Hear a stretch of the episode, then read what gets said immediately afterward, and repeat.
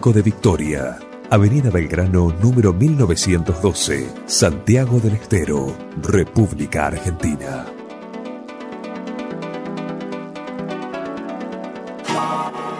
Estás escuchando Agenda Propia en Radio Universidad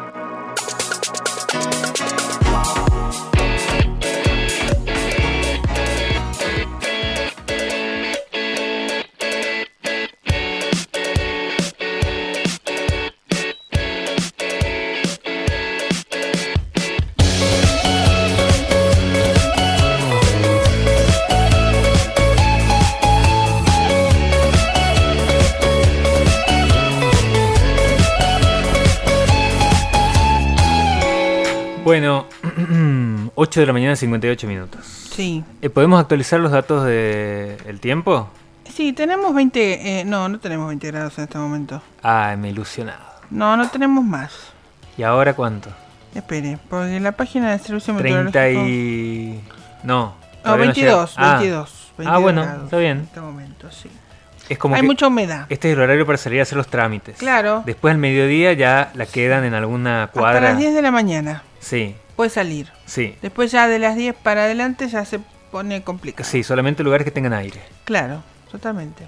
Igual tenemos una humedad alta, 83%. Claro. Hay un leve viento. No se pongan eh, ropa gris. No. Porque la ropa gris se ve cuando uno transpira. Claro. Sí. Con estos días. Sí, es verdad, lo comprobé. ¿Qué? El fin de semana. bueno. Sí. Vamos a eh, pasar a otras cosas. Ah, entonces para 22 grados. ¿Y la máxima? 36, para hoy. Bueno. Sí. Bien. Bueno, vamos a pasar a otro tema que teníamos ya anunciado para este momento porque eh, vamos a hablar de una publicación, algo que se publicó el 12 de febrero, el lanzamiento de Closet, Relatos Ilustrados de la Salida del Armario, un proyecto eh, que tiene el apoyo del Ministerio de Cultura de la Nación. Es una revista digital eh, de descarga gratuita que cuenta la historia de nueve personas de la comunidad LGTB y Q de la provincia de Santiago del Estero en formato de historieta, muy eh, ameno para leer. Yo la verdad que la he leído muy rápidamente. Sí, sí, es verdad. Es como, además muy conmovedora y muy, muy, muy entretenida. Para, hablando de, de historias que por ahí eh, son duras, bueno, tienen como, que, eso le quiero preguntar aquí a la, autora que la tenemos con nosotros, eh, que todas terminan de una manera muy amable, ¿no? claro, me, ha gustado esa Una moralija. Sí, nos, puede ser, vamos a preguntarle. Eh, aquí está Nat, Natsan, la voy a presentar con nosotros, Natalia Sánchez, que está aquí. ¿Qué tal? tenemos el micrófono. ¿Cómo estás? ¿De nuevo? Hola chicas, ¿cómo están? Buen día. Buen Primero, antes que nada, debo decir que aunque hayan 22 grados, ya no se puede andar en la calle. Ah. Porque yo acabo de llegar y está bastante pesadito. Aquí nos confirma una sobreviviente del clima. Un testigo ahí. De primera en vivo. Eh, y con respecto a lo que me decían de las historias, sí, eh, es un, un proyecto que en el que trabajé gran parte del año pasado Em, desde la convocatoria cerró en abril del año pasado, los resultados los dieron un par de meses después y, nada, todo ese laburo fue el de, entrevistar, de guionar, de dibujar, fue el año pasado y, en enero, la parte más fuerte en enero de este año y eh, lo lancé ahora en febrero. Y como decías vos recién, Nico, que tienen todas un, final amable, es como que mm, mi búsqueda era esa, ¿no? Es como contra, contrastar un poco con la forma en la que se narran las historias de las personas eh, LGBTIQ en, en los medios, que generalmente siempre tienen finales trágicos o su padecimiento de vida es este, su identidad. Es como que correrse un poco de eso y mostrar historias en las que las personas eh, realmente puedan vivir eh, desde el orgullo y tener vidas eh, comunes y corrientes en las que mm, pueden ser personas felices o que las atraviesan otras situaciones y no solo el tema de la identidad. como que traté de dar esa otra mirada. Porque por ahí se queda solamente en el conflicto, o por ahí uno conoce una noticia sobre un conflicto que ha habido y no se continúa con la noticia, no se sabe qué ha pasado con esa persona, no, no, sabemos más de su vida, ¿no? Claro, a mí me, interesaba dar esa otra, eh, esa otra parte de la historia que por ahí no se suele contar, que, que es que sí, por ahí las historias este, inician con una situación conflictiva, con una situación angustiante, pero a mí sí me interesaba transmitir que, que al final de la historia las personas podían resolver esas situaciones y podían sentirse a gusto con sus vivencias o reconciliarse con sus familiares o, o poder mirar hacia atrás y ver que en todas esas eh, situaciones angustiantes que atravesaban, eh, en cierta forma le permitieron ser quienes son eh, en, en, la actualidad. es como que sí es una búsqueda, porque por ahí durante las entrevistas sí se daban situaciones reduras, me contaban cosas que por ahí yo decidí no poner en la revista porque mi intención no era dar una, una visión pesimista, sino centrarme justamente en la parte de los relatos en los que las cosas eventualmente salían bien. Entonces, nada, esa fue la búsqueda, el mensaje que, que busca dar la revista en cierta forma. Y centrándome en personas de acá, de la provincia. Claro, ¿cómo fue la, la esa selección?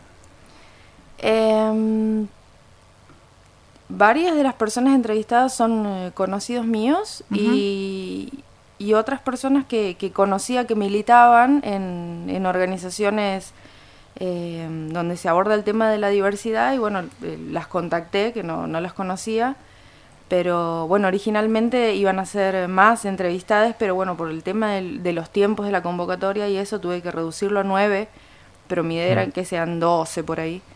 Eh, ¿Han quedado algunos afuera? O, sí, sí, sí, sí, sí. Eh, dos, tres por ahí. ¿Está pensado que en algún momento aparezca? Y yo creo que me gustaría incluirlo quizás en la versión física. Ajá. Eh, o si no, para alguna otra edición de la revista. Es como que siento que es un proyecto que no, que no se agota en esta única edición porque puede haber otra edición de la revista. Pensaba también quizás con el material de las entrevistas grabado, también quizás hacer eh, un podcast o algo así. Eh, mm. O en la, cuando logre imprimir la revista física también llevarla a otros lugares, a otras provincias. Eh, es como que la idea del proyecto no se agota en la revista, sino Ajá. que es como que no se tiene un abanico de posibilidades para seguirlo extendiendo y más que nada porque tuve una respuesta muy linda del otro lado, es como que muchas las personas que vieron ahí eh, plasmadas sus historias me dijeron que los conmovió un montón, que les gustó mucho. Eh, eso era para mí muy importante porque también es como que a la, a la, al momento de contar las historias uno tiene que o resumir o por ahí dos situaciones unirlos en una sola situación. Claro. Es como que uno tiene que también este poder eh, acomodar las narraciones para que tenga sentido en un guion de uh -huh. una historia que se cuenta en dos páginas y media. Entonces, para mí eh, estuvo muy bueno que las personas entrevistadas hayan sentido que estuvo bien representado. Que, a veces es lo más difícil. Sí. Por ahí... Y elegir qué es lo que se deja afuera, qué es lo que se incluye, porque eh, con las personas eh, de la diversidad, digamos, hay muchas situaciones que se repiten, digamos, el preguntarte quién soy, eh, por qué me está pasando esto, la sensación de culpa, eh, o inventarte una pareja ficticia para que piensen que, que, mm, que sos heterosexual. Es como que esa situación se dio en muchas entrevistades, eh, entonces yo tenía que ir seleccionando como para también no repetir la, las mismas situaciones, para, para no centrarme tanto en el tema de la culpa. Uh -huh. o, y también eh, incorporé algo que me, que me parecía importante, que es no quedarme con la idea de que todos tenemos eh, los mismos conocimientos. Es como que hay partes de la revista donde hablo de, por ejemplo, un personaje puntual eh, se pregunta sobre la ley de identidad de género. Y yo no voy a dar por hecho que todos saben lo que es la identidad de claro. género. Entonces abajo hago un apartado y pongo identidad de género es tal cosa. O mastectomía es tal cosa. O ni una menos es tal cosa. Entonces como que... Y traté de, de, de, pensar que eso llegue a personas que quizás no tienen generalmente el acceso a esa información. Por ejemplo, mi mamá lo leyó y, y me decía, bueno, esto de que ella un montón de cosas no sabía y que le sirvió que esté ahí explicado. Bueno, otras personas también en redes eh, me daban ese tipo de devoluciones. Y nada, es como que lo pienso eso que decías vos al principio de, de que tiene un lenguaje quizás este, accesible, amable, de lectura rápida. Eso es intencional también, porque uno podría enroscarse con las palabras y... Tratar de hacer algo, claro, más, poético, y más eh, lleno de palabras esdrújulas. y, pero mi idea era que lo pueda leer eh, eh, las infancias, gente grande, gente que no está en el tema, gente que no es militante. y creo que en ese sentido sí se logró el objetivo eh, por la respuesta que tuve, digamos. ¿Hubo una, una buena predisposición para contar las historias? Digo... Sí, sí, sí, este... Mm, Desde los, los protagonistas, ¿no? Sí, sí, eh, es más, eh, veía como que tenían ganas de contar, tenían ganas de que se sepa su historia, tenían ganas de, de compartir eso que les había pasado. Eh, y de resignificarlo también en cierta forma, porque eso es la, respuesta que recibí del otro lado con varias de las entrevistadas de, de, decir que, fue así tal cual, que le hizo remover un montón de sensaciones. Eh, por ejemplo, una de las chicas entrevistadas eh, se lo mostró a la madre, la madre se, puso, se emocionó, se puso a llorar, es como que les removió un montón de sensaciones. Y, y nada, en ese sentido... Eh, Nadie me dijo, no, mira, esto no lo pongas, o mira, esto mejor no. Yo les preguntaba si querían que salga su nombre o si querían que les ponga otro nombre, eh, y nadie tuvo problema en, en, que se ponga su nombre real, digamos, y, y nada, es como que la devolución que están teniendo ellos también está muy buena porque, por ejemplo, una una chica eh, me mandó un mensaje diciendo que lo había leído su hija de 12 años y después me manda un mensaje la, la hija de 12 años diciendo que le había gustado un montón, que su personaje favorito era, bueno, me dice el nombre de la chica eh, y yo eso le hago captura y se lo mando y a la entrevistada y es como que también le genera una emoción de pensar que una nena de 12 años está leyendo su historia. Pero muy bueno eso de, de que su personaje favorito porque identifica estas historias reales de personas reales como eh, también algo con lo que se puede identificar. Claro, claro. Este, y es muy loco eso, muy eh, que a través de la historia de, de, personas reales uno pueda encontrarle la vuelta, de eh, plasmarlo en un lenguaje que le pueda llegar a, a un montón de personas, porque es para chicos, para grandes, este, nada, como que siento que es me voy a lavar sola, ah, pero siento que es un golazo el proyecto en ese sentido. Eh, porque nada, también eh, que sea una historieta es mucho más accesible a que si uno lo plantea en forma de cuentos, de narraciones, porque sí es verdad que uno en, en, la era de la comunicación en la que estamos es como que uno va más a lo efímero, de contámelo en un reel, contámelo en, un, en unas imágenes de, de Instagram. Y por ahí sentarse a leer algo largo es más difícil. Y siento que hacerlo en historieta lo, lo adecua más quizás a, lo, a la lectura rápida que, en la que estamos más cómodos ahora. Gracias por tener letras grandes. En Sí. Eran más grandes originalmente. A veces los PDF para leer son muy incómodos, pero este era, eh, bueno, uno lo podía leer sin hacer tanto zoom también, ¿no? Digo, para por ahí otros públicos, no sé, no me lo imagino a mi mamá leyendo algo, una letra mucho más chica. Y digo, también está... Eh, pero te quería preguntar que, que, cómo ha sido también elegir el tono para poder contar, porque un mm. poco decías que eh, esto de, de, que los relatos en algún punto terminen de una manera, eh, son en primera persona, pero también aparece, en, en, la primera historia me acuerdo el, el, el momento en donde como que un poco se, se cambia el punto de vista de, la historia y uno se pone el punto de vista del padre que, ha visto a su hijo. Claro. Eh, en la parada. En la parada y, y, ahí... No vamos a spoilar igual. No, no, no vamos a spoilear, pero eh, un poco que también eh, te metes en qué ha sentido esa persona.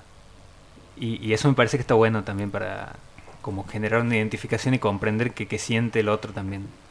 Sí, este, mm, con respecto a lo que decís vos del tono, eh, yo generalmente en, mi trabajo eh, como ilustradora me manejo en, un registro más humorístico, de hacer memes, de hacer cómics, eh, humor gráfico más político y eso. Entonces, para mí el desafío en esta revista era poder lograr conmover en cierta forma, poniendo quizás mínimas cuotas de humor, pero eh, lograr eso, conmover al otro, y eso sí era desafiante, eh, porque tenés que contar historias, como decís vos, este, duras, y con respecto al tono, a mí sí me pareció importante eso que decís vos, de, de poner la mirada de los otros lados, no demonizar a los padres, por ejemplo, que por ahí no entienden por la forma en la que fueron criados o eh, por prejuicios o... Eh, esa también era la búsqueda. Aunque sí hay una historia donde se demoniza a una madre. Ah, pero... Pero bueno, así fue la historia y no iba a andar mintiendo. eh, no sé si respondo a tu pregunta. Sí, sí. Este, Es como que intenté darle voz a la mayor cantidad de personas posibles de las historias, al, a la persona que salía del closet, a las amistades, a la importancia de las amistades y de las redes de contención, a lo que por ahí los padres sentían, o el miedo, eh, el miedo que a veces no es rechazo al hijo, sino que es miedo a lo, que le va a pasar, a lo que le van a decir, a cómo va a ser su vida. Hay historias que están situadas en, en, la, en la actualidad y hay historias que están situadas en los 80 o en o en los 90, este, o sea, los personajes transitaron su juventud en ese momento y, y en ese sentido la, la, reacción de los familiares también se ve plasmada en, en cómo narro la historia.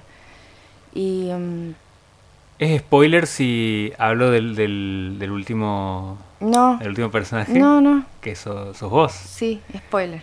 Spoiler. eh, pero pero me, me, me, llama la atención eh, también cómo cuando hablas de vos hablas de, de, del lugar de donde vienes. Sí, es que uno es un poco el lugar del que viene, creo. Eh... Digo, es, es, consciente eso de eh, pensar el espacio, el, el, lugar, el territorio y pensarse uno también.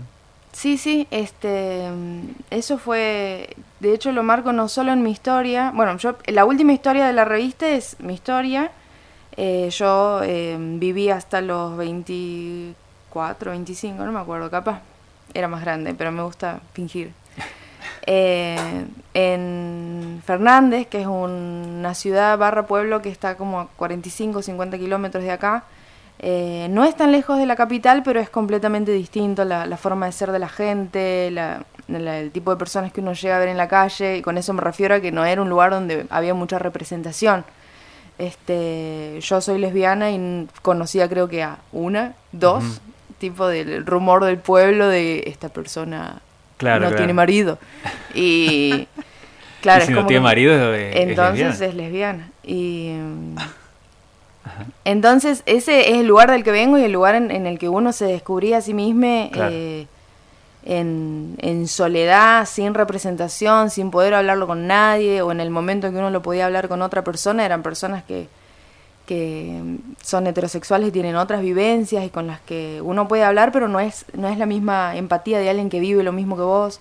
Entonces, para mí eso sí te configura en, tu forma de ser, tu forma de pensar, y sí también es lo que el hecho de que yo ahora esté viviendo acá y que me haya ido de ahí también tiene que ver eh, con una construcción identitaria y eso yo lo, lo quise plantear ahí en, en, cómo narro mi historia. Eh, de hecho pongo en una parte que los trolos no nos llevamos bien con los lugares que debimos dejar para ser quienes somos. Me aprendí de memoria mis propios Me ha guion. encantado ese, esa, ese fragmento y el último sí. de, de la historia. Sí, sí. Ajá. Sí, igual yo hice un poco de trampa porque es como que mi historia la dibujé bastante mejor que la del resto.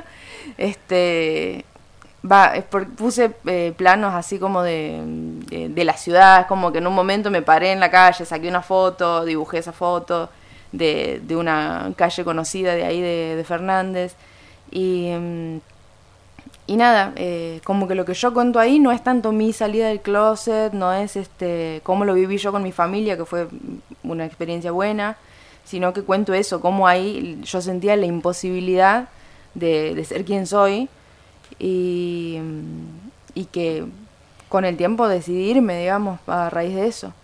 Y a raíz de otras cosas más, seguramente, pero eh, por ahí pasa eso. Y en otras historias de, de, otras entrevistadas también pasa lo mismo, también de la, de la situación de, de vivir en un lugar del interior, de de la mirada del otro, del lugar donde nos conocemos todos, este, sí, sí existe esa carga y me, me parecía importante plasmarlo porque si no uno, a uno le llegan únicamente narrativas de, de Buenos Aires o, o de lugares mucho más eh, llenos de gente y por ahí uno viene de lugares donde el anonimato no existe.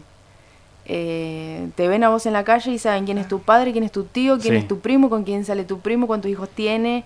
Este, es como que allá todos tienen un, un croquis en la pared de la casa sobre todos los que viven ahí. Entonces es como que si, un- si son vivencias diferentes, por más que uno viva con el lema de que no te tiene que importar lo que digan los demás, no es lo mismo vivir en un lugar donde sos uno más o vivir en un lugar donde Vos entras a un bar y te, y te Claro. todos se dan vuelta. Claro, así que nada, a mí me parecía importante plasmar eso y más y al ser relatos de personas de la provincia, quería plasmar eh, que la provincia no es solo capital, sino que también está Fernández, está Fría, está Beltrán, está Forres, hay un montón de otros lugares donde las personas de la diversidad también existen y sus vivencias son otras. Y me parecía importante plasmar eso. Bueno, eh, Nati, ¿dónde se puede eh, conseguir la, la revista? ¿Dónde se la puede descargar si alguien... está Por el escuchando? momento está en el link de mi perfil de Instagram, eh, que es nat.san. Sí, no lo armé muy, muy fácil, pero este mm, está ahí, Repetilo. nat.san. Bien, Es como natsan, pero le dibujo una carita en el medio. bien.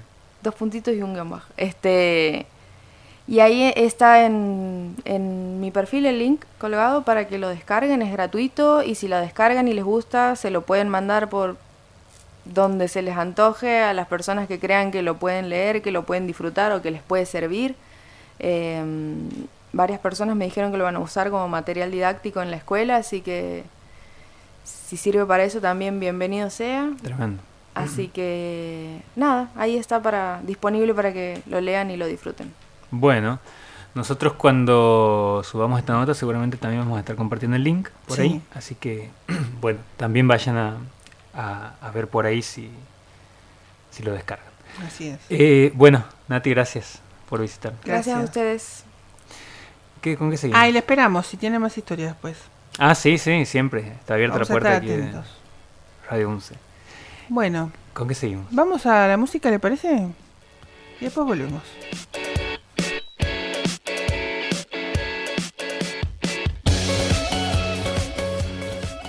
Abuelito Javi. Me levanté hace un rato y no me lavé ni la cara. Sigo preocupado porque la comida es cara. Es otra mañana en que el sol no entra en mi ventana. No tengo ni barba, pero ya me están creciendo canas. Bajo del edificio y se presenta el panorama. Veo muchos pibes que cayeron de